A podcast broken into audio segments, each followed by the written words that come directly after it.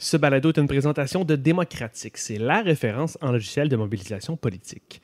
Identifiez les électeurs, gérez vos bénévoles et vos donateurs et bénéficiez de modules avancés de communication. Allez vers la victoire en visitant démocratique.org, démocratique avec un K, démocratique.org.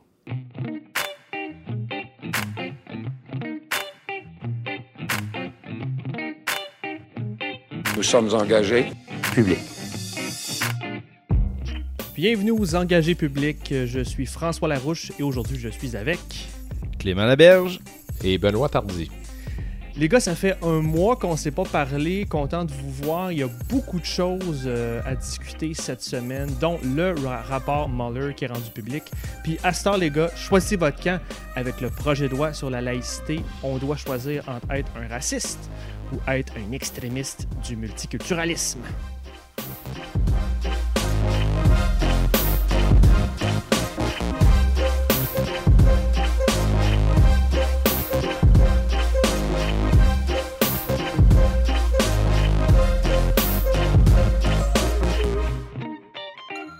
Bonjour les gars, Salut.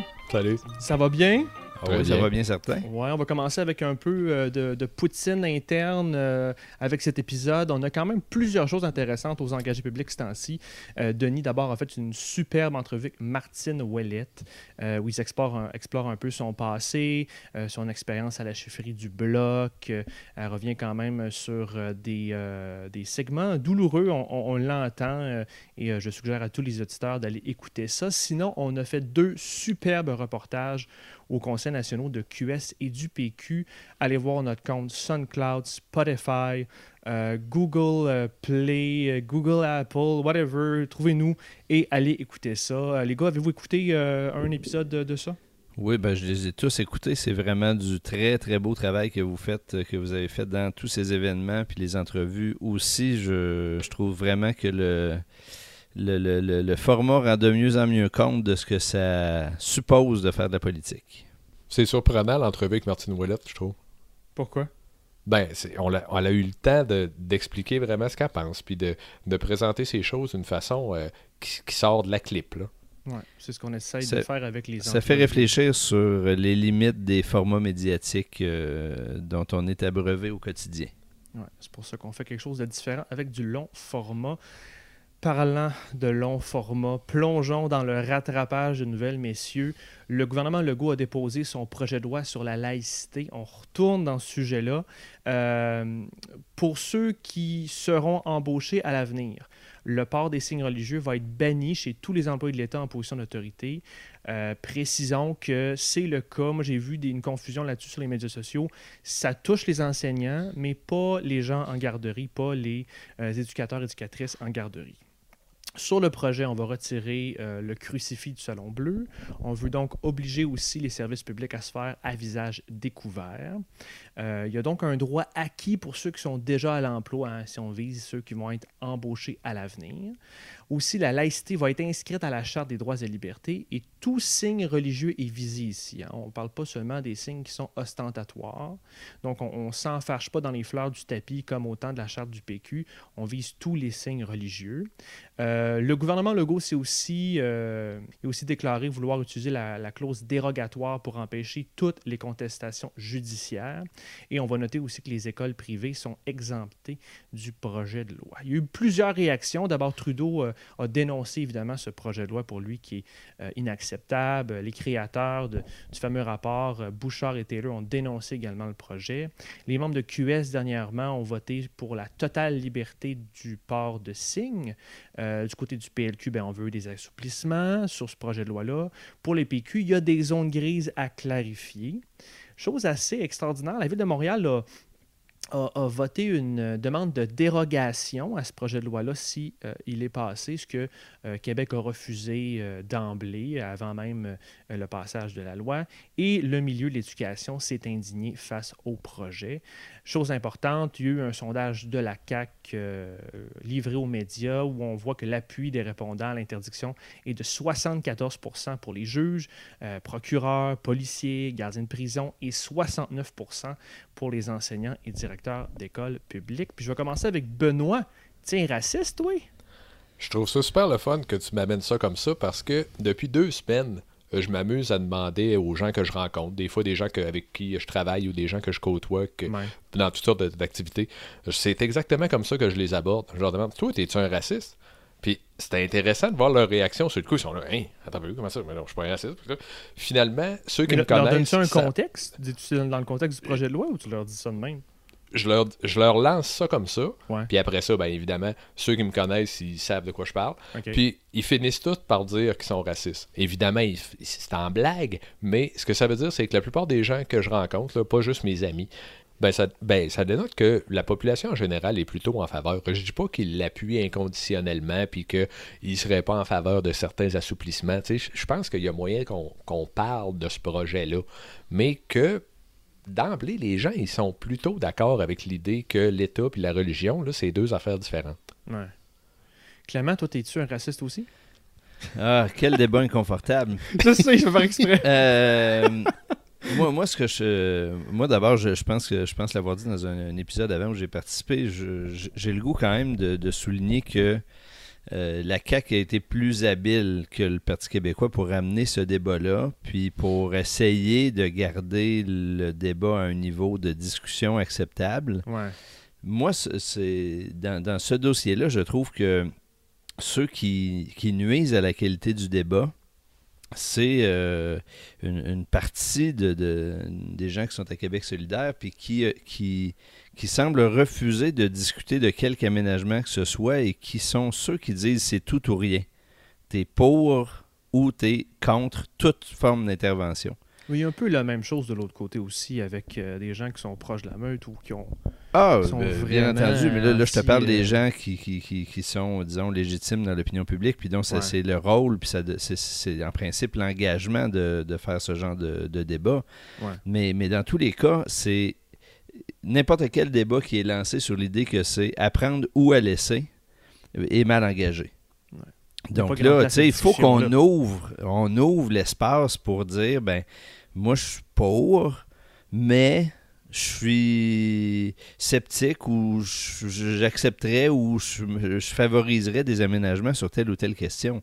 On peut pas toujours être pour ou contre, pour le bien, pour le mal. Puis, euh, alors là, je sais pas, il nous manque encore un petit peu de, de- de leadership, de, gens qui ont qui sont en position d'influencer pour dire ben ouvrons des espaces de compromis parce qu'on va autrement euh, rendre les choses très très compliquées à mesure qu'on va s'approcher de l'adoption. Ouais, puis, mais ça, on peut le faire. Je veux dire, euh, nous, on, peut euh, faire notre bout de chemin puis au moins euh, appeler à ce débat-là ouvert parce que moi, en tout moi, je suis totalement d'accord avec toi, Clément. C'est vraiment l'affaire qui m'énerve dans ce débat-là. Puis je fais par exprès pour vous traiter de raciste parce que c'est. C'est un peu ce qu'on voit en ligne, puis j'ai l'impression que crime, euh, c'est pas ça dans la population en général. Non. Puis l'autre chose, l'autre chose, c'est qu'il faut que euh, on, ra- on ramène sur des sujets comme ceux-là particulièrement, mais ça serait vrai sur plein d'autres sujets, Ouais. l'environnement notamment, redonner une perspective aux débats dans lesquels on est. Il ne s'agit pas juste de régler la situation telle qu'elle est aujourd'hui. Cette, cette question nous amène à une réflexion sur la société québécoise, elle s'en va où? Sur un horizon de 10 ou 15 ou 20 ans. Puis là, ça donne bien, comme on a traîné à régler ce dossier-là, on sait de quelle façon ça a évolué depuis 15 ans. On est parti de, de- du pré-Bouchard-Taylor à la commission, au, euh, au compromis Bouchard-Taylor jusqu'à aujourd'hui. Mhm. Puis en gros, moi, ce que j'observe, c'est que la tendance générale, en ne faisant rien, va pas dans le sens de ce que je souhaiterais. Donc, je peux pas être pour ne rien faire. À partir de ce moment-là, je suis obligé de me dire, si je veux infléchir la tendance, il faut que j'accepte qu'il faut changer une variable, faut accepter quelque chose, faut faire des compromis avec les gens qui se radicalisent. Faut... Mais là, il faut, faut, faut- que les gens rappellent ça, que tout, tout choix politique, c'est une réflexion sur eh, est-ce qu'on s'en va dans la bonne direction ou pas en ne faisant rien? Aujourd'hui, moi, mon constat, c'est qu'en ne faisant rien, on s'en va pas dans la direction que je voudrais. Mais c'est quoi la direction que tu voudrais? Ben, C'est-à-dire que... Parce que tu sous-entends dans le fond que tu es pour le projet de loi, puis que vu qu'il y a un discours qui est Ben moi, je suis moins pour le projet de loi avec des aménagements. Mais, tu sais, il faut que les interlocuteurs avec lesquels on parle acceptent l'idée que c'est une position qui est défendable. Puis, tu sais, moi, là, c'est là que j'invoquerais euh, Fantasy, Fantasy là, parce que quand on était justement au Conseil national de, de Québec solidaire, en tout cas, moi, j'ai vraiment allumé sur ce dossier-là en allant confronter mes hésitations avec les gens de QS. Parce que en allant là, je pensais que j'allais plutôt être d'accord avec eux. Puis je me suis surpris à redécouvrir l'importance que pour moi la séparation entre la religion et l'État. tu sais. Hmm. Puis euh, pour revenir à Fontechila, ce que je trouvais intéressant, c'est qu'il disait, tu sais, puis bon, sûrement qu'il y avait une game politique parce que lui il se retrouvait dans une position où il devait, dans quelques heures plus tard, défendre A ou B. Là, fait qu'il Ouais. donnait. euh, en tout cas, ce qu'il disait, c'est qu'il y avait, pour les deux positions, des bases légales et philosophiques qui étaient légitimes. Puis je pense qu'il faut reconnaître ça dans le débat, puis arrêter de dénom- dé- démoniser l'autre, comme tu dis, puis de dire que c'est ma position ou rien, puis de, de- de- d'absolument... euh, ben, c'est un, c'est un déni de débat quand tu fais ça. Tu, c'est même pas démocratique de faire ça. Puis moi, ça ramène même à une réflexion générale sur quel est le rôle des, de ce qu'on appelle les partis d'opposition aujourd'hui. C'est depuis, euh, depuis une quinzaine d'années, peut-être plus, 20, 30, euh, on s'en va de plus en plus vers le vrai sens de opposition. Alors que dans le fond, je pense que beaucoup de gens seraient mûrs pour que les partis d'opposition soient des partis qui explicitement amènent les projets de loi du gouvernement à s'améliorer. Oui. Et ça, ça ne veut pas dire être d'accord. Ça voudrait dire que euh, si euh, on voit qu'il y a une polarisation, il faut qu'il y ait quelqu'un dans les partis pour dire justement ce que tu viens de dire. Les deux points de vue sont défendables. Maintenant, discutons de pourquoi puis des aménagements qui peuvent nous amener à, à faire converger les points de vue. Puis c'est pas fait encore, mais on risque d'avoir plus ce genre de, d'opposition-là s'il y a une réforme du mode de scrutin en passant. Ah ben oui, tout à fait. On est pogné dans un système de merde, le système parlementaire britannique. Il faut le changer au plus sac, puis ça, ça va assainir la vie politique. Euh, quand, quand je regarde tout le débat, euh, je trouve vraiment que le nœud du problème, c'est de savoir, au final, c'est de savoir si tu penses qu'un individu représente ou non son institution. Puis c'est vraiment, comme je disais tantôt, c'est vraiment en discutant avec les militants de QS que j'ai allumé parce que la plupart des gens que j'ai rencontrés, ils étaient tous pour la laïcité de l'État, pour le concept. Ils veulent tous que l'État soit neutre, favorise pas ou fait pas la promotion d'une religion. Il Personne à QS qui pense ça, mais personne que j'ai rencontré qui m'a jasé qui pensait ça. La vraie question, c'est si tu es un employé, est-ce que tu dois faire preuve, donner l'impression de neutralité? Puis, en tout cas, je pense qu'on est pas mal tous d'accord dans l'équipe du balado cette semaine, mais moi, je pense qu'il faut montrer, il faut donner une impression de neutralité.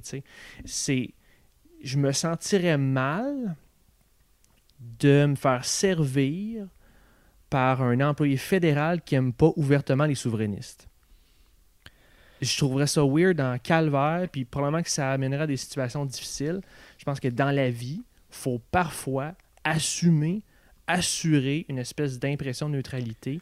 Ouais. Euh, autant que la neutralité effective. Là, les, les, les militants de QS me disaient Ouais, mais tu sais, euh, il y, a, euh, il y a des lois qui font qu'ils ne peuvent pas ne pas être neutres. Puis si c'est c'est prouvé qu'ils ne sont pas, euh, ben, il y a des conséquences, on mis dehors, etc. Puis c'est bien, puis il faut garder ça. Mais il y a des cas, je pense qu'il faut, faire, faut donner l'impression aussi, l'image de neutralité. Mais, mais sais-tu, moi, j'ai un certain nombre de, de, de certitudes euh, auxquelles je suis arrivé dans ce débat-là. Le premier, c'est que je ne serai pas confortable avec les résultats à la fin, quel qu'il soit. Hein, pourquoi? Ben parce que euh, ça sera pas projet de loi. J'ai- Les chances qu'on arrive à un compromis qui, qui serait pile poil ce qui moi fait mon affaire, ça va pas arriver. Il va y avoir des compromis de toutes sortes, puis bon, ben, on va laisser des affaires, puis moi j'aurais pas mis les enseignants, puis il y en a qui vont le mettre, puis bon. euh, Mais qu'importe, moi mon point là-dedans, c'est, je pense que le rôle de des gens engagés comme on est, c'est pas tellement de convaincre les gens de mon opinion. D'ailleurs, ça ne va rien changer. La question, c'est est-ce que je peux contribuer Est-ce que les gens autour de moi réfléchissent, puis alimenter leur réflexion, puis à apaiser les choses pour que les gens réalisent que dans un cas comme dans l'autre, là, ça sera pas la fin du monde. Euh, Ça va être Mhm. une transition, voilà. on va avancer. Fait que moi, mon but à part- depuis, depuis euh, quelques semaines, c'est plus de convaincre personne. Dans les discussions, j'essaye pas de convaincre, j'essaye juste d'amener des points de vue pour que les gens descendent un petit peu de leurs grands chevaux quand ils y sont, Fasse des compromis. fassent des compromis, acceptent la légitimité du point de vue de l'autre bord, même Ouais. s'ils ne le partagent pas. Puis je pense qu'en faisant ça, on fait plus qu'en essayant de convaincre les gens au quotidien de une position plutôt que d'autres. Puis l'autre élément qui est clair pour moi, puis ça, sans, sans discuter avec des gens que, que je l'ai constaté, c'est que je suis tellement athée que le phénomène religieux, je le comprends pas. Ouais. Fait que je peux pas me mettre dans la tête du monde, puis j'ose pas le comparer à- au souverainisme ou à d'autres choses. Je, je comprends pas ça veut dire quoi la foi exprimée de façon religieuse par certains. Fait que je suis obligé d'accepter quelque chose qui m'échappe. Fait que misons sur la qualité du débat, puis à la fin, ben il y a un gouvernement qui été là, qui va faire du mieux qu'il peut, puis si c'est pas adéquat, ben le prochain gouvernement le corrigera. Puis ce qui est drôle là-dedans, c'est que normalement, un État, puis un gouvernement, puis surtout un Parlement, ça sert à faire exactement ce que tu demandes. L'idée de base du Parlement, c'était d'être une salle où des représentants s'ostinent pour passer à travers une espèce de processus de négociation, puis à travers ou à la sortie de ce processus-là, la meilleure, entre guillemets, je fais des air quotes euh, en ce moment, la meilleure, entre guillemets, option négociée avec plein de compromis sortirait de là. Mais on n'en est plus là dans le système où on est. Puis c'est une raison de plus d'aller vers une réforme du mode de scrutin, tant qu'à moi. Ouais, je pense que ça ne changera pas la culture automatiquement, mais ça va nous donner une chance de changer les règles du jeu en cours de route. Sinon, si vous me permettez de faire un peu de politique fiction, je pense que tu as, raison quand tu dis qu'il n'y aura probablement pas beaucoup de compromis dans la nouvelle loi qui va être votée. Euh, pour l'instant, le gouvernement Legault a vraiment euh, promis de le passer tel quel. Il a l'appui de la population, en tout cas du moins dans les sondages. Il a tous les sièges requis à l'Assemblée nationale. Son seul frein serait le gouvernement du Canada. Il a la clause dérogatoire. Là, on est plus dans la politique fiction catastrophe. Qu'est-ce qui va se passer rendu à ce niveau-là? Surtout que j'ai compris cette semaine que la clause dérogatoire est à négocier dans quelques années. Donc, on est peut-être pas très loin d'un nouveau chapitre dans l'histoire du Canada. Euh, quelque chose là-dessus, les boys? Je pense que le- ce que le gouvernement veut, en fait, c'est mettre tout ce débat-là derrière lui. Ils veulent Le que- plus vite on, va, possible. on va faire ça, là, on va régler ça. OK, Ouais. c'est peut-être pas parfait, mais regarde, on va foncer là, puis ça va être ça, puis on va passer à d'autres choses. Dans Puis on en ailleurs. dans cinq ans. On en Ouais. reparlera dans cinq ans. Ben, moi, je pense aussi que c'est ça. Puis euh, qu'est-ce que ça donnera dans cinq ans, j'en sais rien, mais ça va promettre déjà une élection assez intéressante. Euh, quoi qu'il en soit, des débats chauds de cette nature qui ne rallieront pas d'emblée et pour lesquels on va devoir animer des recherches de consensus, puis où ça va être une forme d'engagement indispensable, on a plein qui vont venir devant nous autres. Là. Avec les, les, les changements que euh, les bouleversements climatiques vont amener, les choix de société qu'on va avoir à faire, on ne sera pas tous d'accord, ça va être très compliqué, puis il va falloir apprendre à mener ces débats-là en acceptant la légitimité des points de vue d'autrui.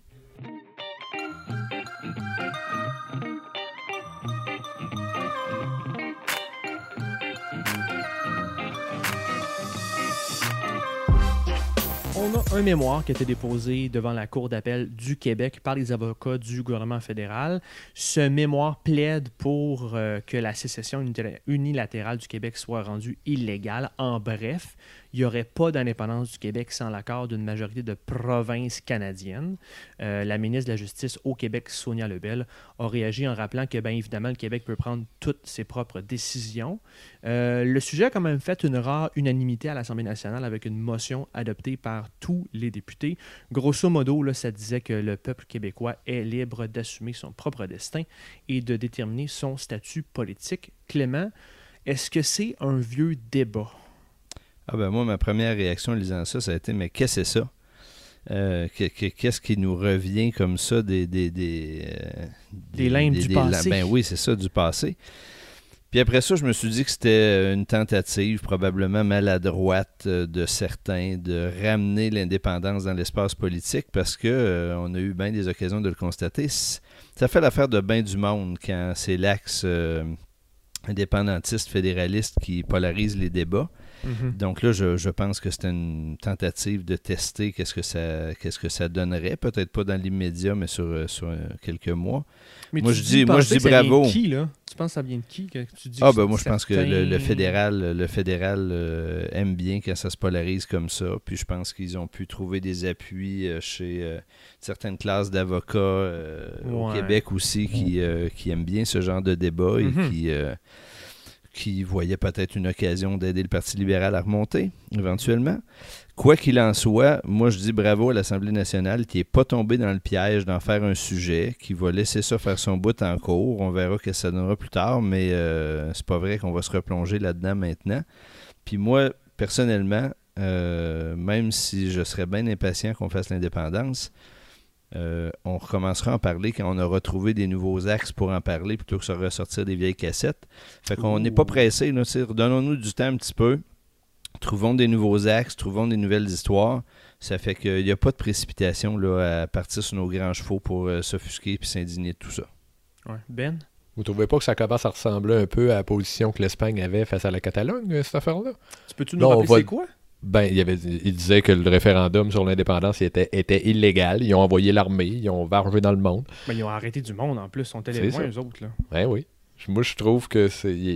Faut, faut faire attention à ça. Là. Je suis d'accord avec le mec que l'Assemblée nationale a eu euh, euh, la bonne réaction. Il a dit, regarde, là, toutes tes affaires, nous autres, on a le droit de faire nos trucs. Mais euh, je pense qu'il faut faire un peu attention. Là. Ils sont pas fous, les autres. Ils ont vu, ah ouais, là, l'Espagne n'a pas été tant dénoncé que ça pour ce qu'ils ont fait. C'est de la belle démocratie, ça. Les gens sont élus en disant Hey, on va faire un, on va faire un référendum sur l'indépendance. Ils sont élus. Ils disent On va faire un référendum sur l'indépendance. L'Espagne dit Non, non, non, tu peux pas faire de référendum sur l'indépendance. On, on va faire un pareil. On a été élus pour ça. Puis là, il leur envoie l'armée. C'est de la. Non. C'est épouvantable. Je, je trouve. Mais là, je suis pas en train de dire que c'est ça que le Canada Ouais, fait, mais ça. on est en train. on- ils, prennent un peu cette position-là. là. Ils prennent l'axe légal. Ils disent Ah non, c'est illégal de faire ça. Vous devriez pas faire ça. Vous n'avez pas le droit de faire ça. Ben pas le droit de faire ça. C'est sûr qu'on n'a pas le droit de partir d'un pays où on est. Les États-Unis, c'était illégal aussi quand ils ont décidé de faire l'indépendance. Je veux dire, on est, on est d'accord. Donc, la légalité, il faut, toujours faire un peu attention à ça. Ouais, je suis d'accord. Mais c'est vrai que ça rappelle qu'il faut rester vigilant. Puis je pense que c'est ça qui est important dans, dans ce dossier-là. Euh, on l'a mis dans les notes, puis on en parle parce que le destin d'une nation, c'est pas, euh, c'est, c'est important, c'est pas rien. Mais effectivement, euh, je pense qu'il y a une bonne réaction à Québec là-dessus. Oh, et puis euh, ne mordons pas tous les hameçons. Là. Ouais. Quand on aura Non, les non, idées clair, claires, c'est puis clair. qu'on aura une majorité claire de gens qui veulent avancer, Ouais. euh, on pourra recommencer à s'inquiéter de ces affaires-là. là. Mais pour l'instant, on a du travail à faire. Puis je trouve Et- que ça touche aussi le vieux fantasme que François Legault est souverainiste puis qu'il prépare une crise constitutionnelle. Non, mais je trouve que ça, ça flirte un peu avec ces idées-là. Regarde, Euh, on va, il y a un mouvement à rebâtir, il y a des idées à proposer, il y, a, euh, il y a des problèmes en ce moment dans la société québécoise. Je pense que, comme Clément dit, on a d'autres chats à fouetter pour l'instant que de jouer dans des vieux films.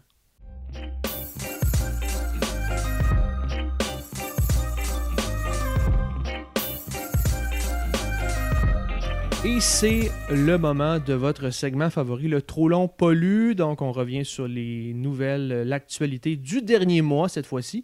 Et on passe l'essentiel. On vous dit ce, qui, a, euh, ce qui est le plus important pour nous, ce qui ressort du lot. Je commence avec euh, Véronique Tremblay, qui est nommée directrice générale du PLQ. Aussi, aujourd'hui même, au moment où on enregistre, euh, mercredi, la première ministre écossaise appelle à un second référendum sur l'indépendance. On retourne au Québec. Euh, le gouvernement veut dédommager de façon plus importante euh, l'industrie du taxi. Côté climat, QS a lancé une campagne Ultimatum 2020 face au gouvernement Legault. Euh, Paraît-il qu'une déclaration impôt du unique, euh, donc une seule déclaration, nous permettrait d'économiser jusqu'à trois- euh, 425 millions. Donc une seule déclaration d'impôt unique nous permettrait d'épargner jusqu'à 425 millions. Les gars, vous êtes à Québec, le futur tramway, ce n'est pas la priorité pour Andrew Shear. Lui voit plutôt le troisième lien comme la priorité. D'ailleurs, il y a une trentaine de personnalités d'affaires qui se sont mobilisées pour favoriser le tramway dans une lettre ouverte. Des radios de Québec mettent en demeure Catherine Dorion. Côté de la saga SNC Lavalin, Justin Trudeau a envoyé une mise en demeure à Andrew Shear. Ça l'a un peu tué euh, l'histoire, surtout que euh, Judy Wilson-Raybould et Jean Philpott ont été expulsés du caucus libéral. Un gouvernement minoritaire euh, conservateur a été élu en île du Prince-Édouard. Personnellement, je m'en crisse un peu, mais ce qui est intéressant, c'est qu'il y a maintenant des gouvernements dits entre guillemets, air quote, conservateurs partout au Canada, sauf en Colombie-Britannique, au Nouveau-Brunswick et à Terre-Neuve. Donc, le pays semble tourner au bleu tranquillement et la fédérale s'en vient. L'Assemblée nationale vote une motion de principe à l'unanimité ouvrant la porte à une réforme du mode de scrutin. C'est une motion de principe généraux et tout le monde l'a accepté, donc ça justifierait l'enclenchement du processus de réforme. Après Pierre Moreau, Sébastien Prou, Alexandre Taillefer, Sam Hamad, c'est au tour d'André Fortin de renoncer à la direction du PLQ. Euh, motion sur l'intégrité territoriale du Québec. QS s'abstient de voter pour l'intégrité en invoquant le droit des Autochtones. Euh, Montréal a largué 125 fonctionnaires pour manquement à l'éthique. Toujours à Montréal, le fameux Bonjour High gang du terrain. Et le PLQ a quand même du culot en disant que le français au Québec est menacé par la CAQ. Ottawa rétrocède les dernières terres expropriées à l'aéroport de Mirabel. Legault ferme euh, la porte à Kenny, donc il n'y aura pas de nouveau pipeline au Québec. Martine Ouellette lance son magazine sur la souveraineté euh, du Québec. Euh, inondation, beaucoup d'inondations ces temps-ci. Donc, pour celles qui sont récurrentes après année, Québec forcerait des gens à déménager. petite preuve d'incohérence du côté de la CAQ. Donc, la CAQ a nommé un proche du ministre Fitzgibbon à la tête d'Investissement Québec alors qu'elle dénonçait ce genre de pratique-là quand elle était dans l'opposition. D'ailleurs, il y a aussi euh, la commissaire à l'éthique qui va enquêter sur les intérêts euh, du ministre Fitzgibbon dans certaines entreprises.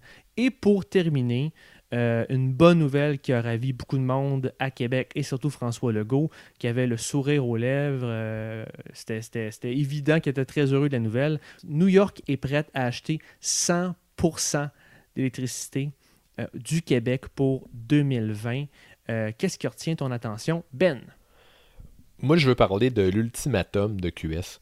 Euh, moi, je suis un linguiste, donc je veux, je veux qu'on s'arrête sur le, mot. Parce que, évidemment, moi, comme bien d'autres, je suis pour. le, moi, je suis assez d'accord avec le fait qu'on devrait polluer moins. Là, je pense mm-hmm. que c'est une bonne idée, puis mm-hmm. j'aime bien ça, tout ça. Mais c'est dans le vocabulaire. Ultimatum, c'est un peu fort. Je trouve qu'on est toujours dans les excès. Tu sais, tantôt, on disait que ou bien on est des racistes, ou bien on est, on est toujours dans les excès de langue. Ultimatum, là, ça veut dire, hey, là, là, si tu fais pas ce que je te demande, il va avoir des conséquences graves.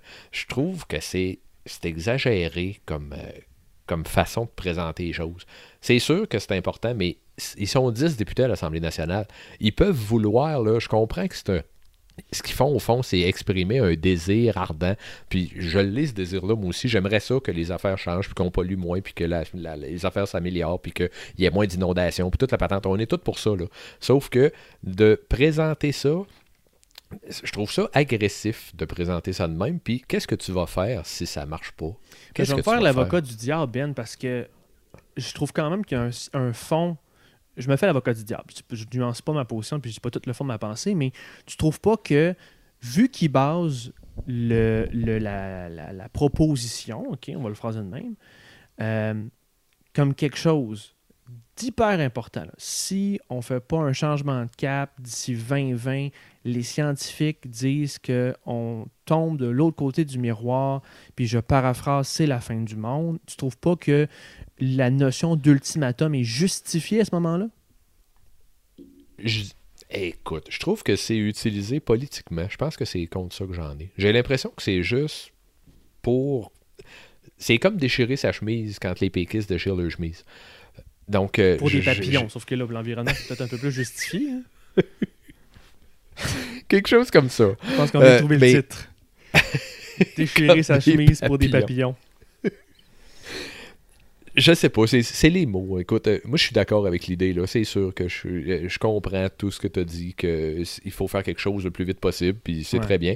Mais euh, j'en ai contre les mots. Là. Tu vois, j'en ai contre raciste, j'en ai contre euh, ultimatum, j'en ai contre euh, tout ce qui fait que ça qui, polarise Ouais. les positions. Là, ça, je sais pas, ça, je je suis pas sûr que ce soit pro- productif. Je suis pas sûr que ce soit constructif. J'aimerais on- ça que ce soit plus nuancé un peu, peut-être. On a un thème, là, parce que ça revient un peu à ce que tu dis à ce que Clément disait au début de l'épisode. Ben oui, puis mais moi, moi c'est que je, je partage le malaise sur Ultimatum pour plein de raisons. D'abord parce que l'ultimatum, c'est plus tard, tu sais, c'est- c'est une menace pour plus tard. Moi, j'aime mieux des approches qui peuvent être tout aussi euh, audacieuses puis ambitieuses comme ce qu'une frange du Parti démocrate aux États-Unis propose avec le Green New Deal. Voilà. C'est que tu dis, voilà un projet qu'on met sur la table, il fera pas l'unanimité, mais il, il monte la barre puis il dit c'est là qu'il faut qu'on soit. Puis ceux qui y croient, commencez tout de suite à prendre des mesures en conséquence. Mhm. D'où d'ailleurs la décision du maire de New York de dire on va aller sur l'électricité québécoise. Mhm. Euh, là, ça met une mécanique favorable où les gens ont quelque chose à se rattacher, puis peuvent adhérer, puis mettre une pression par leur adhésion sur les gens qui sont plutôt en mode statu quo. Là, pour l'instant, l'ultimatum, à part peut-être pour les proches de cette démarche-là dans QS, mais pour le commun des mortels, ça met tout le monde dans l'attente de 2020.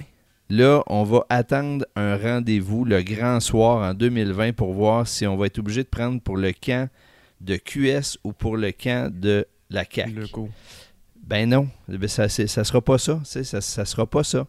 Fait qu'il faut qu'on trouve un chemin probablement entre les que- deux. Attends, attends, peut-être que c'est exactement ce que veut Ah. QS. Ah ben oui, ben Parce que oui, là, mais ça c'est Là, autre chose. et là, je reviens sur ce que j'ai euh, entendu quand j'étais là-bas à leur conseil national. Ils se voient vraiment, puis je pense que dans les médias ou dans l'espace médiatique, c'est un peu ce qui arrive en ce moment avec le PLQ et le PQ qui n'ont pas de chef. Ils sont devenus l'opposition officielle. Puis en faisant ça, tu te campes. Tu viens de faire, tu viens de le dire, c'est un ou l'autre. Oui, mais là, mais là, reconnaissons que c'est de la stratégie puis du calcul politique. Là. On n'est on n'est pas dans la vertueuse Aussi bas que recherche du de la charte commun puis de la défense puis- de l'environnement. C'est Ouais. pas, ça. Là. Puis ce que j'aime avec le, le Green New Deal, c'est que là, on est dans du positivisme. Là, ben, ben, le linguiste, peut-être être plus heureux. Là. En tout cas, il devait danser dans le bureau du premier ministre quand euh, le, euh, de Blasio il a annoncé ça. là. Ça, c'est C'est sûr. Écoute. Mais, moi, euh, j'aimerais ça revenir euh, en parallèle de, de tout ça. là. C'est euh, dans ton énumération, François, tu as, mis un élément qui, qui était indirectement de l'actualité, qui était le jour de la Terre, Mhm. euh, le 23 avril, puis pour lequel on a vu toutes sortes de choses se passer autour du monde. Puis moi, le, le bout qui m'a fasciné, c'est c'est ce qui se passe autour de d'un mouvement qui a pris forme qui s'appelle Extension Rebellion, euh, qui, a, occupé Londres pendant sept ou huit jours, qui a rendu euh, la vie très difficile aux Londoniens, et qui, malgré ça, a réussi à décupler les appuis pour les positions euh, écologistes, qui a réussi à rencontrer les chefs de parti, qui a invité la jeune, la jeune Suédoise de, je me souviens plus, 14, 15 ou 16 ans, Greta Thunberg, à venir prendre la parole en attirant une attention médiatique énorme. Mhm. Et là, on est dans un mouvement qui a pris forme là, qui a des antennes dans euh, des dizaines de villes dans le monde, Oui. qui a l'air pour la première fois d'offrir un peu de traction, malgré les inconvénients qu'il crée. Puis que c'est à travers ces mouvements-là que là, des décisions politiques ont l'air de vouloir se prendre. Moi, je, je- je trouve que là, il y a quelque chose à voir. Puis non seulement il y a quelque chose à voir, mais il y a des choses intéressantes pour le Québec qui peuvent prendre forme. On l'a vu avec, avec euh, New York pour euh, y revenir et, l'hydroélectricité. Ça serait l'heure qu'on mette les yeux là-dessus. Puis euh, moi, je serais François Legault. Non, tiens, je vais oser une, une suggestion, François Legault. Si les, les discussions s'enclenchent avec, avec New York pour Hydro-Québec, ben pourquoi pas annoncer tout de suite que l'argent qui va venir de tout ça, d'une décision de New York en faveur du Green New Deal, puis d'une décision de conversion, Ah, baisse de taxes. ben, ah, ben non. Baisse de justement- taxes dans mes poches, dans mes poches. Justement, on prend cet argent-là, puis on le réinvestit immédiatement pour être capable de s'engager dans les changements climatiques puis dans Ah. l'adaptation du Québec à ça. Et là, voilà le, le début du virage vert que tout le monde lui demande de prendre. Fait qu'il pourra faire deux pierres d'un coup, dans le fond. Ben oui, absolument. Puis, puis en fait, il peut, il peut, moi je pense qu'il peut faire la même chose avec les inondations, même si c'est très triste. Ben oui, tout à Il, fait. il était temps, il était temps qu'on dise aux familles qui se sont bâties ou qui ont acheté malheureusement en terre inondable que time's up, là, c'est fini. Ouais, mais il C'est ben, pas vrai que le gouvernement va ad Il y a, vitam il y a un contexte parfait là, pour faire repayer, tout ça. là. Il il il y a l'illustration des conséquences, il y a la possibilité d'en tirer profit, puis de l'argent qui arrive pour le faire. Mais en plus, moi, je trouve que le sujet Wow. des inondations, puis je vais recroiser avec ce que tu dis, Clément, c'est parce qu'en commençant là, en aidant d'abord les sinistrés, parce que c'est super triste qu'est-ce qui arrive quand même, surtout quand je vois des familles qui payent le double, qui payent une deuxième fois la valeur de leur maison en espèce de toile de protection pour essayer de sauver leur maison. C'est super triste, puis il faut tout de suite les aider. Il va falloir relocaliser les cas perdus. Mais ensuite, comme, tu demandes, je pense un peu de s'élever, on peut-tu regarder puis prévoir qu'est-ce qui arrive pour les rives? On peut-tu commencer à regarder, OK, dans 50 ans, c'est quoi les prochaines, projections d'élévation dans les cin- 50 prochaines années? Il y a des bouts de rives qui sont en train de disparaître à Côte-Nord. C'est quoi les impacts économiques sur notre, sur notre économie? Tu sais, les maisons comme ça, ça impacte notre économie. Puis surtout, Denis va être content, c'est quoi les opportunités économiques? Et vlan, on en a un superbe exemple avec New York fait. dès maintenant. Mais tu sais, cette semaine, là, les, les messages sont convergents. là. Il y a les Oui. médecins qui disent on voit dans les hôpitaux les conséquences Oui. des réchauffements climatiques. Tu as les météorologistes qui disent c'est quand même fou. En 2017, on pensait que c'était quelque chose qui arrivait une fois aux 100 ans, puis deux ans plus tard, on en a une autre. Peut-être qu'il faudrait un petit peu revoir nos, euh, nos façons de faire, nos, nos façons de réfléchir les problèmes. Euh, là, le contexte, il est positif, puis peut-être que l'opportunité que New York nous donne est encore plus extraordinaire au premier sens du terme, est encore Mm. plus hors de l'ordinaire qu'on peut s'y attendre, puis elle, offre peut-être une opportunité encore plus grande qu'on peut l'imaginer, bien au-delà de l'argent qu'elle va amener. Ah, je pense qu'on réalise pas encore qu'est-ce qui se passe. Ça peut, être, ça peut devenir aussi structurant que la création d'Hydro-Québec, ce qui est en train d'arriver. Si on doit alimenter la ville de New York pour les prochaines années dans le futur, là, ça peut devenir, ça énorme. peut changer l'histoire du Québec. Tout à fait, on est d'accord. Mais poussons même encore plus loin. Il faut réaliser là, que quand on regarde où sur la planète euh, vont se faire sentir les le plus durement les conséquences des changements climatiques, Ouais. euh, le Québec est presque une zone à l'abri, malgré tous les inconvénients qu'on vient de décrire. là. Par rapport Mhm. à ce qui va se passer ailleurs, on est, somme toute, ménagé par les conséquences. Ça, ça veut aussi dire qu'il y, a de- qu'il y a beaucoup, beaucoup, beaucoup de monde qui vont vouloir venir s'installer ici. Ouais. Ben, il faut qu'on se prépare à ça Ouais. également. C'est pas qu'une affaire de géologie puis de météorologie, des changements Non. climatiques. C'est beaucoup de mouvements de population puis de déplacements d'intérêt économique. Puis c'est- en fait, c'est de la géopolitique. Il va y avoir des intérêts qui vont se tourner, des regards qui vont se tourner vers nous. Il y a des gens qui vont vouloir encore plus contrôler qu'est-ce qu'on fait avec cet argent-là, qu'est-ce qui se passe, comment ça que le Québec a soudainement plus de pouvoir économique dans le futur avec un faudrait deal qu'on réfléchisse à tout ça Oui. en dehors de des ultimatums. Oh, oh! boum! Ben, toi, ça t'inspire-tu quelque chose, tout ça? Ben, moi, je voudrais revenir deux secondes sur les inondations. Moi, je suis un gars qui a grandi à Sainte-Marie-de-Beauce. là. Puis, euh, tu disais, là, les gens qui se sont bâtis puis qui habitent dans des zones inondables, c'est parce que les zones inondables, là, ils ont changé. Ah oui, totalement. il y avait des images en fin de semaine là, de, de places où il n'y a jamais eu d'eau à Sainte-Marie. là, là. Mhm. Tu comprends-tu? Je viens de Sainte-Marie-de-Beauce. Il y, a, il y a de l'eau sur le boulevard Vachon. Là. Il n'y a jamais eu d'eau sur le boulevard Vachon. Ça n'est jamais arrivé. Ouais. Donc, euh, c'est sûr qu'il y a du monde qui ont eu de l'eau dans leur maison qui n'en avait jamais eu. Ouais. Parce que quand j'étais jeune, là, il n'y avait pas. Tout le monde comprenait. Là, quand tu étais en eau inondable, ah, quand tu étais dans des zones inondables, ben, tu finissais pas ton sous-sol. Parce que deux, à tous les 2-3 ans, tu étais à peu près sûr d'avoir de l'eau dans ton sous-sol. Fait que les caves n'étaient pas finis, puis ça finit ça de même. Attends, Mais là, on n'est plus là pantoute. Là. Attends, Ben, là. Ça ça fait, ça fait 10 ans qu'on dit que ça s'en vient, là. Non, non, je le sais bien. quand tu achètes une maison à cette heure, faut que tu te projettes sur tes zones. Tu peux plus, tu peux plus juste dire je vais acheter une maison ici sur le bord. faut que tu te projettes sur qu'est-ce qui va arriver. Ça c'est en train d'arriver. là. Puis je pense que le mot que Clément a dit qui est clé à soir, c'est traction. On est en train de vivre quelque chose là, ce mois-ci.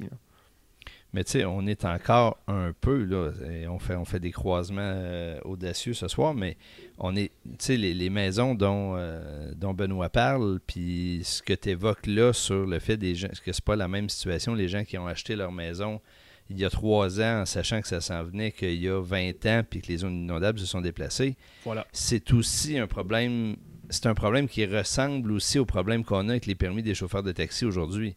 C'est ça. C'est qu'on on savait qu'il y avait une échéance inévitable devant nous autres, puis on a reporté, reporté, reporté en se disant on le réglera quand il arrivera. Mhm. Ben, c'est ça. Là, il- là, il est là, fait qu'il va falloir qu'on trouve des solutions vite. Bon, on a peut-être aussi une culture politique qui est comme ça, une culture même de société au Québec qui est comme ça. On- longtemps, très longtemps, dans les années 90, ce qu'on entendait, c'est qu'on avait donc ben des problèmes. euh, nos routes tombaient ou allaient tomber, puis on avait des gros problèmes de machines d'État, puis euh, les changements climatiques s'en venaient, puis on n'arrêtait pas de- d'en parler, mais de rien faire, puis le, message ou le, discours dominant était celui de l'opposition à tout ça. Mais là, on ne peut plus avoir une culture qui repousse sans cesse les grands défis. faut prendre à cette heure à bras le corps ces défis-là. Regardez s'ils sont valides aussi. Là. Je veux dire, faut pas regarder tous les, les, les appels au loup et se dire, oh mon Dieu, euh, le soleil va exploser, qu'est-ce qu'on fait? Faut regarder aussi la validité de chacun de ces, de ces, euh, de ces euh, crises à venir ou projetées. Mais il faut, faut se virer vers une politique qui est, qui est beaucoup plus structurante au lieu de juste régler les problèmes du quotidien. Puis c'est important, là. il y en a des problèmes en éducation, en santé, mais on a des vachement plus gros défis devant nous autres. là. Moi, je pense que tu viens de, de décrire en quelques mots, de façon très efficace, le programme de travail que le PQ et le Parti libéral ont devant eux. Ouh. Ben, tu voulais-tu revenir sur euh, les taxis ou... euh, Les taxis, il faut absolument régler ça. Parce que les permis se vendaient trop cher. Puis euh, les gens qui ont acheté ces permis-là, euh, parce qu'il y avait pas une rareté, mais il y avait. Mhm. Avant, pour faire du transport de personnes, ça te prenait un permis. Maintenant, avec Uber, tu n'as plus besoin d'un permis. Mhm. OK, c'est correct, ça marche. Je comprends qu'on n'arrêtera pas le progrès, puis que euh, Gutenberg, il a mis les moines copistes au chômage. Je comprends tout ça. là. Je veux dire, mais faut, faut quand même. Il y, a- il y a une question de justice là-dedans. là. Il faut, il faut s'asseoir avec le monde, puis voir qu'est-ce que ça vaut ton truc, c'est quoi les pertes que tu encours, puis comment est-ce qu'on peut te dédommager. Faut, faut faire de quoi avec ça. Il faut, faut, encore une fois arrêter d'être confronté, de, confronter tout le temps. Il faut trouver une solution. Pas, euh, pas mettre les gens à leur place, pas faire céder, que ce soit le gouvernement ou les, chauffeurs. Faut faut trouver une solution. Là. Puis parce qu'il faut comprendre que Uber, ça s'en ira pas. Là. Là, ce que j'ai compris de la proposition du gouvernement, ça me semble être quand même un bon deal. Ce que j'ai entendu dans la pub du gouvernement, et ça reste une pub, mais c'est que, euh, un, si tu as acheté ton permis pour 90 000 le gouvernement te le rachète pour 90 000 parce qu'il va avoir une, euh, taxe ajoutée hein, sur les, tarifs de taxi. Donc, on- tout le monde va participer au rachat de ça. C'est pas quand même un mauvais deal, ça. Ouais. Je, écoute, je connais, écoute, je Ça, connais pas à assez ça. garder. Bon, ben, on a réglé le problème. Je le sais pas. En tout cas, non, mais moi, je j'étais encore un peu subjugué parce que je sais pas où les permis sont à 90 000 par exemple. Ça, je le sais pas. Faudrait voir lesquels permis sont à 90 000 parce que il doit pas en avoir beaucoup. Là. Ben, il y a des gens qui ont doit comme pris être des à hypothèques là-dessus, 150 puis 200 000. là. Ok, c'est beaucoup plus que ça. Ce que Non, tu veux non, dire. non, Ah, c'est ouais. 90 000, ça doit pas être. euh, Oh my god. Ça doit être en campagne quelque part. là. Fait qu'il y a des gens qui vont perdre, c'est sûr.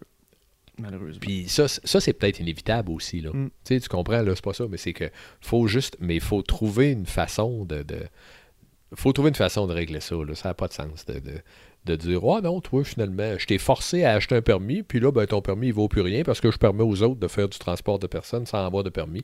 Fait que, euh, arrange-toi que tes troubles. Je trouve que c'est un peu exagéré. Puis je vais faire le chaman, je vais sortir le chaman en moi et invoquer Jacques Parizeau. Mais c'était ça, calvaire, que sert l'État. J'ai un petit côté libertarien, puis je veux pas trop que l'État gère toute ma vie, mais il y a un rôle pour l'État, puis c'est probablement d'encaisser des risques ou des pertes ou de les diminuer au maximum. L'État est tellement gros et tout le monde a une participation dans l'État. Fait que si on se met en commun, tout le monde, hein, un des slogans aux engagés publics, c'est qu'on est tous dans le même bateau. Si on se met en commun, l'État est capable d'encaisser puis de faire la transition, puis d'encaisser les pertes sur des, sur des, décennies, euh, puis d'aider ces gens-là. C'est à ça que sert un État calvaire. C'est le moment de l'utiliser. Mais tu sais, le mot important dans ce que tu viens de dire, de mon point de vue, c'est transition. Puis ça serait moins douloureux si on faisait les transitions sur deux ans, quatre ans, cinq ans, six ans, dix ans que si on s'imposait de les faire en Mm. quelques mois. Ça, C'est vrai dans tous les dossiers dont on vient de parler depuis tantôt. Oui, oui. Puis c'est vrai, ça serait moins douloureux socialement, mais ça serait moins douloureux économiquement aussi. Je veux dire, ça serait. Gagner un petit peu de clairvoyance, ça nous épargnerait bien des douleurs.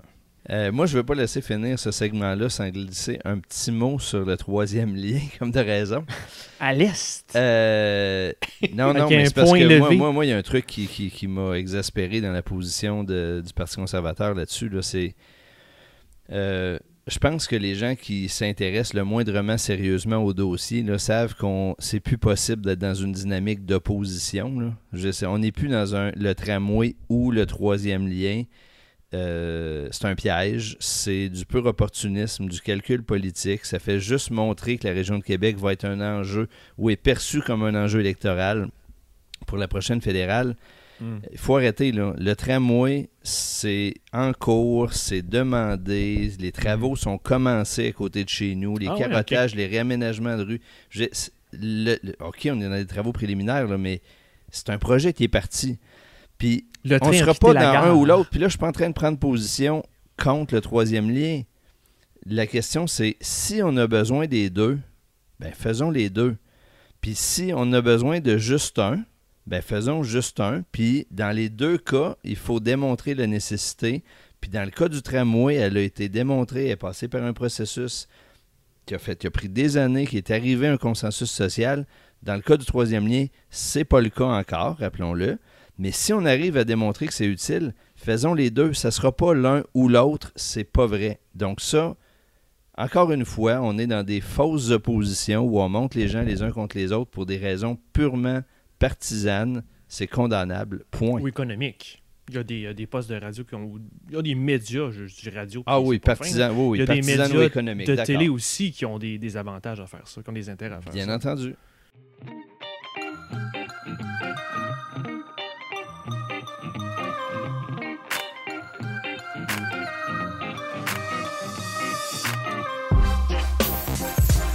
Côté de- des États-Unis, donc on a évidemment la course présidentielle qui est toujours, euh, toujours en cours avec nos maintenant 19 candidats démocrates. Euh, c'est même pas une joke, ils sont 19 en ce moment. Euh, donc récemment, il y a le représentant Tim Ryan et le représentant Eric Swalwell et le maire de South Bend, Pete Buttigieg, qui euh, se sont ajoutés au lot. Fait intéressant du côté du Grand Old Party, les républicains, l'ancien gouverneur du Massachusetts, euh, Bill Wild, est le premier candidat à affronter Trump.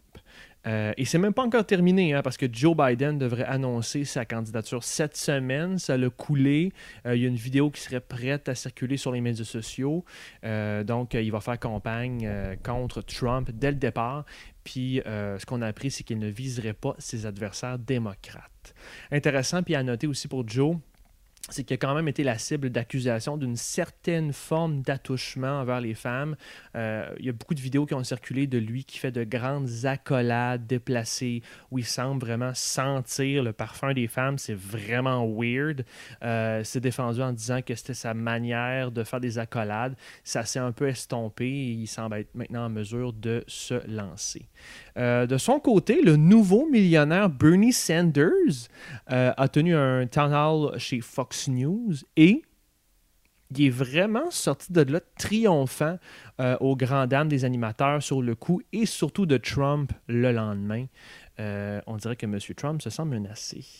Mais sinon, la, grosse, là, la grosse nouvelle du côté des États-Unis, c'était le rapport de Mueller qui est maintenant rendu public. Euh, je vais vous éviter de lire les 448 pages et je vais vous dire de retenir cinq choses.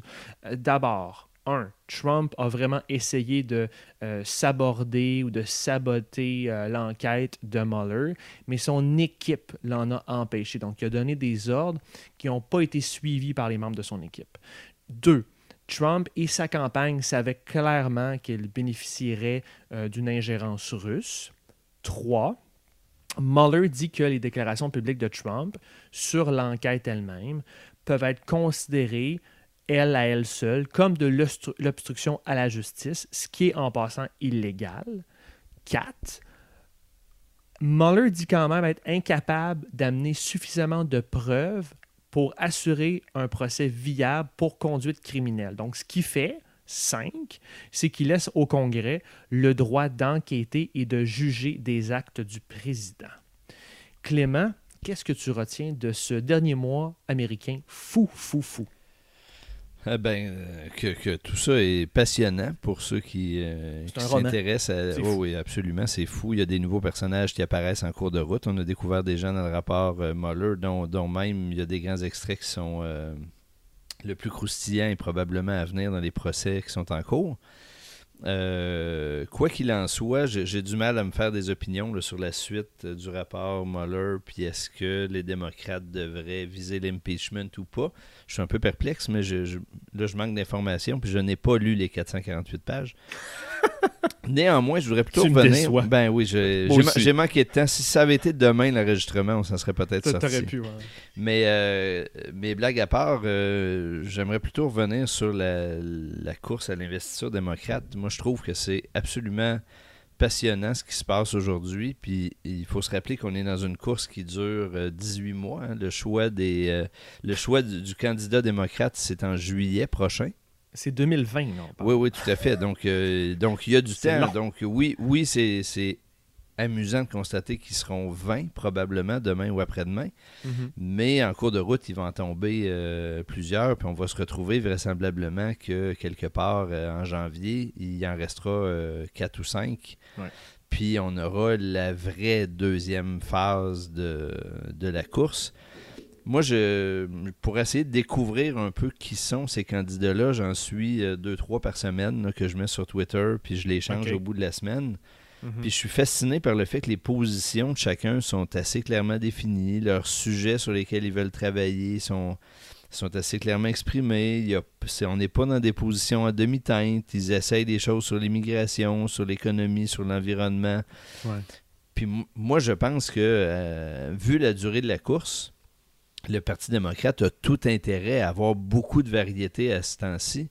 Justement, on va reprendre le mot, euh, le mot du jour pour essayer de voir quel sujet puis quel genre de position a de l'attraction dans l'opinion publique. Mhm.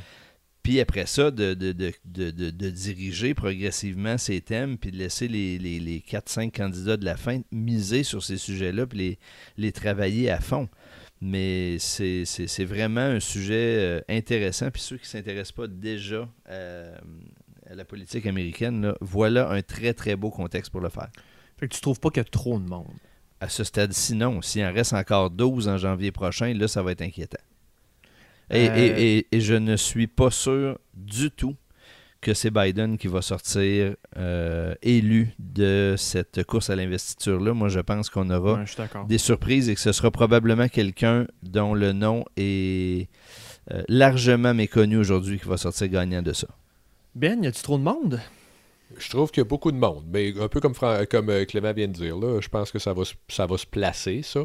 Euh, moi, vous ne serez pas surpris parce que vous me connaissez, mais moi, je pense que le, danger, peut-être que le mot est un peu fort, mais euh, la crainte que j'ai, c'est que ces, candidats-là vont commencer à faire une espèce de course à qui c'est qui est le plus pur, puis euh, finalement, au bout du compte, il n'y aura jamais personne qui sera assez pur pour eux. Fait qu'il y il y a plein de démocrates qui, écœurés par tout ça, vont rester chez eux. Je dis pas que c'est sûr que ce ne sera pas tout le monde qui va avoir euh, ce raisonnement-là, mais j'ai peur, j'ai peur en tout cas, je pense qu'il n'est pas impossible que une chose comme ça arrive, puis ça, ben, ça va clairement favoriser Donald Trump ou le candidat républicain. Là. Ah, Toi, ben, Benoît a toujours peur de la vertu. Il se méfie bien gros de la vertu. C'est ça, exact. Euh, faut que t'écoutes Yoda, mon Ben. La peur, ça mène au côté obscur parce que. Mais c'est quand même différent là-bas. Hein. La C'est plupart... différent certain, aussitôt que tu n'es pas absolument d'accord avec tout le monde, il t'envoie au yob. Fait que, non, Mais non, la, non, la- plupart des campagnes démocrates font Bernie des campagnes de mobilisation.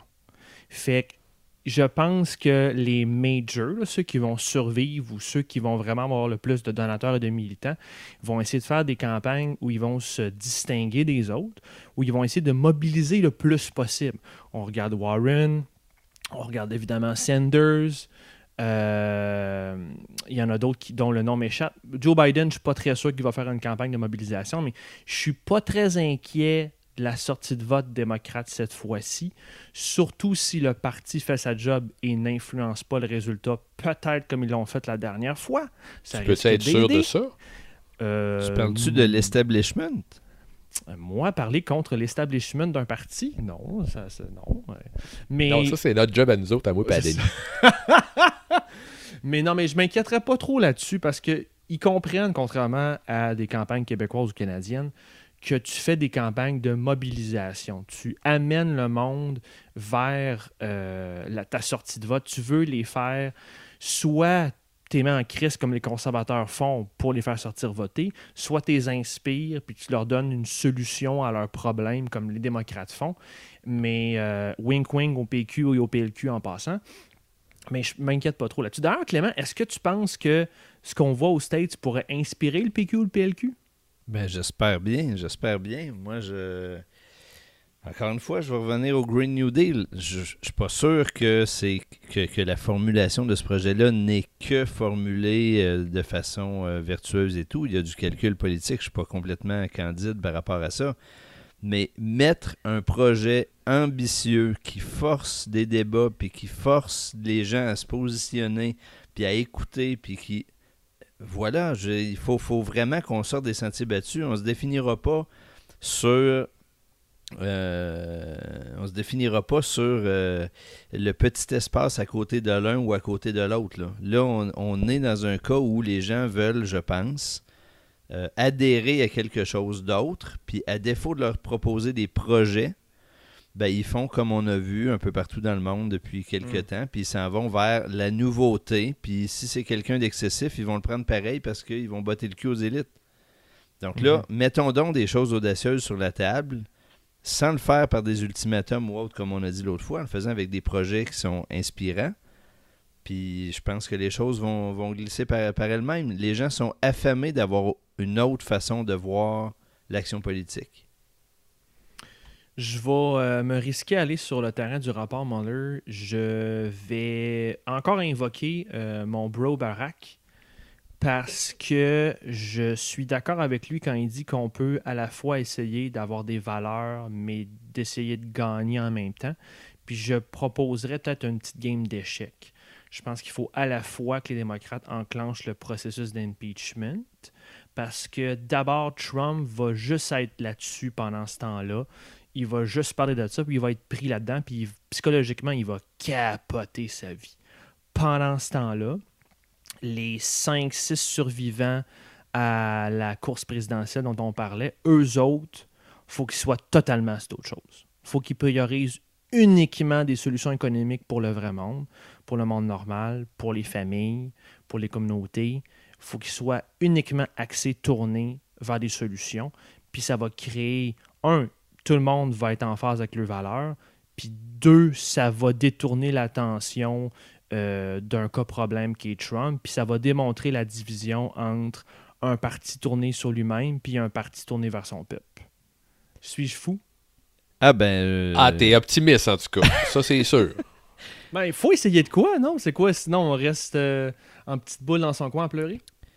Ben, je, moi, moi, moi, je suis. euh, je- ton calcul euh, de partie d'échec, euh, je le trouve intéressant à, à faire comme exercice. Moi, je crains juste qu'il va y avoir une quantité d'énergie totalement disproportionnée à, à mener cette partie d'échec-là.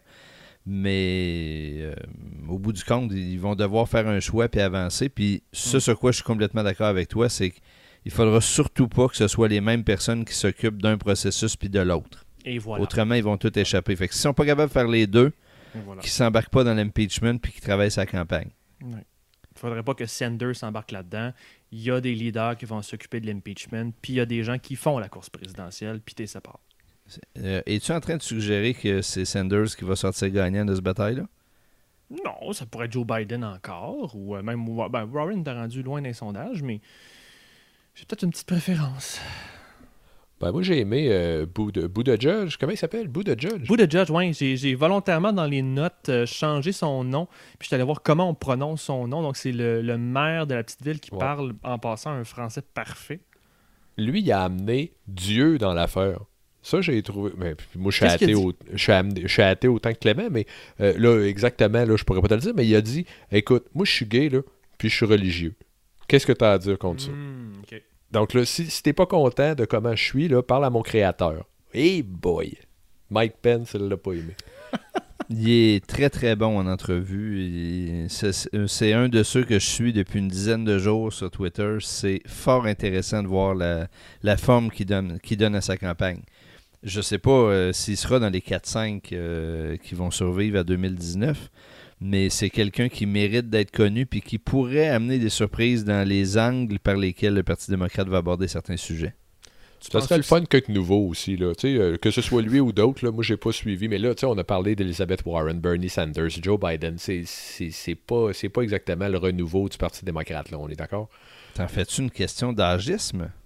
Pas une question d'âgisme. Ben oui, peut-être un peu. En tout cas, les Ouais. vieux sont vieux, là. Qu'est-ce que tu veux qu'on fasse? Je pense pas que ce soit parce qu'ils sont vieux, mais ils Ben sont attends, leurs pas, idées sont c'est pas des nouvelles. là. C'est pas des idées qui gagnent en ce moment. là. Je veux dire, c'est des idées qui montent Non, non. avec AOC en passant. à- à Oh non, euh, arrêtez. Ocasio-Cortez. Mais, mais je veux dire, c'est quand même c'est leurs idées qui les met là. C'est pas euh, leur âge ou euh, ils font pas partie de l'establishment pour Saint-Saëns. là. Non, mais moi, je fais Ben- pas de lien entre l'establishment et l'âge. Euh, ouais, mais j'ai l'impression que la critique de Ben est plus ciblée à l'establishment dans le fond qu'à une notion d'âge. Ben, c'est pas un renouveau, en tout cas. Peut-être que c'est ça que ça prend. Peut-être que. Je, regarde, moi, moi, Bernie Sanders, je l'aime. Ça aurait dû être lui la dernière fois. Puis si ça avait été lui, il serait président, puis ce serait pas Trump. Mm. Mais, euh, regarde, ça n'a pas été ça. Mais c'est peut-être pas à lui d'être le candidat cette année. Je le sais pas. On va voir qu'est-ce qu'ils vont dire. Puis c'est pas moi qui va décider parce que moi, je vote pas dans ce pays-là. Faut pas se désintéresser du sujet. La Ben non. politique américaine a toujours des conséquences sur euh, la politique euh, canadienne et québécoise. Ah, devrait peut-être même en avoir plus.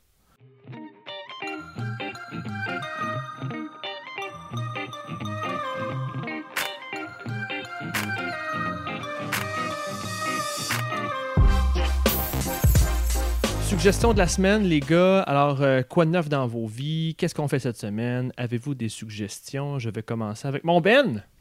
Ben, moi, c'est simple. Je vais faire. euh, je vais dire à tout le monde lâchez Twitter, puis Facebook, là, puis toutes les autres patentes de ce genre-là. Puis faites comme le monde normal. Écoutez le hockey. Bon, bon, bon. Ou le football, ou écouter des balados. Football? Voyons donc. C'est une oui. série de hockey, là. Le football, c'est fini. Non, moi, euh, depuis 95, c'est mort le hockey. Clément? bon, voilà un point sur lequel on s'entend. Euh, moi, cette semaine, j'ai j'ai pris le temps de, de lire euh, un livre que j'ai complété, de, hum, le, le dernier livre de José Boileau. J'ai refait Mhm. Le plus beau voyage, un livre pas très compliqué, euh, assez simple, mais surtout euh, une vision sereine de ce qui se passe dans, dans la politique, puis au Québec, puis de ce qui s'en vient. Euh, ça se lit en une soirée. Ça m'a fait le plus grand bien de voir qu'on pouvait réfléchir à l'avenir du Québec sans se, torturer, puis ouais, c'est ça, déchirer sa chemise, puis vivre dans les ultimatums. Bref, euh, suggestion euh, à prendre avec une petite camomille, ça fait beaucoup de bien. Mhm. Puis j'ai entrepris un livre que, que mon ami m'a offert euh, au retour d'un voyage scolaire euh, qui s'appelle Tout Obama, qui est un, un récit autour de la correspondance qui a été adressée à ton pote euh, Barack Mhm. pendant ses huit ans de présidence.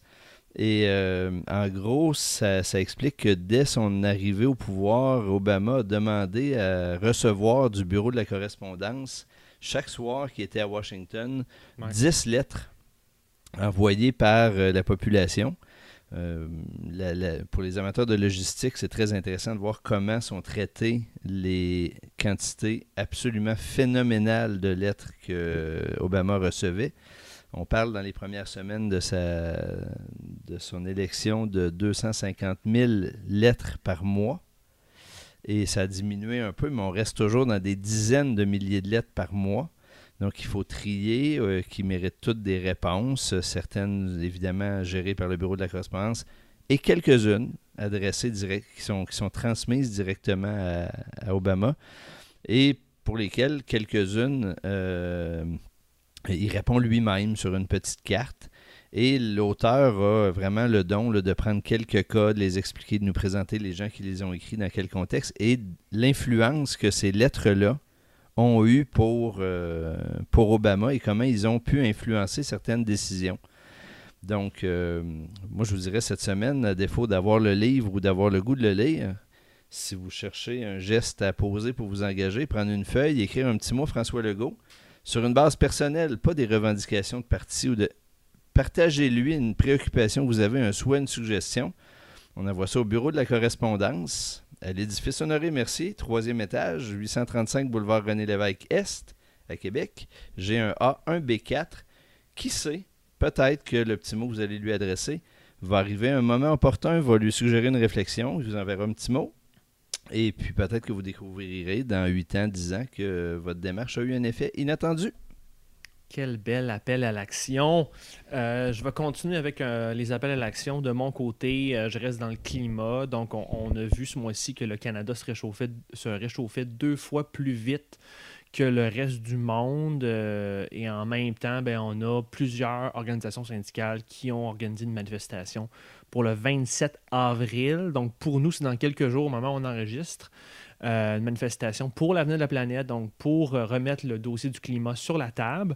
Il y a des départs, plusieurs départs à Montréal, Parc Laurier, Parc Préfontaine, Place des festivals. Et Clément me faisait remarquer un, excellent point. Puis ailleurs au Québec, puis c'est quoi Clément, j'ai googlé puis j'ai rien trouvé à Québec. Fait que soit que euh, Get Your Shit Together Québec ou je sais pas, ou faut se parler appelez-nous, on va jaser communication, marketing, mobilisation, parce que j'ai rien trouvé sur Facebook, j'ai rien trouvé en googlant sur les sites de syndicats, euh, j'ai rien trouvé à Québec. Donc, get your shit together, Québec. Ben là, il y avait une marche lundi, là, quand même, à Québec. On l'a fait il y avait entouré le Parlement, il y avait ça. Ouais, fait que peut-être que peut-être que c'était en deux temps, puis que là, le, projet, c'est de revenir un petit peu à ce qui avait été fait à, en 2012 avec le grand arbre euh, qui, avait été, qui avait été fait avec la, manifestation à Montréal. À voir, à suivre. Ouais, il faut maintenir la pression. Et eh bien voilà, c'était notre épisode cette semaine. Merci les gars d'avoir été là. Un plaisir. C'est chaque fois aussi agréable. Abonnez-vous à notre balado sur Apple Podcasts, Google Podcasts, SoundCloud et n'oubliez pas Spotify. Suivez-nous sur nos pages Facebook, Twitter. Abonnez-vous à notre compte YouTube pour voir nos épisodes en vidéo et nos segments. Engagez-vous, comme on vous le dit toujours, en visitant notre site web à engagépublic.com, engagépublic au pluriel.com. À la semaine prochaine!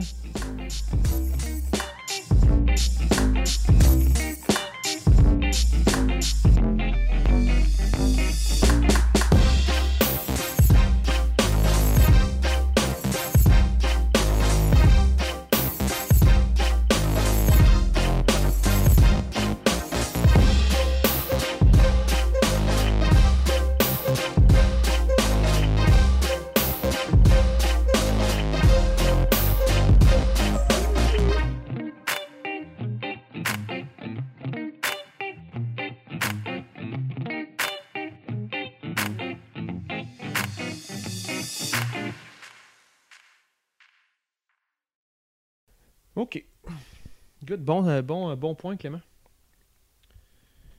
Euh, je te repars avec les States.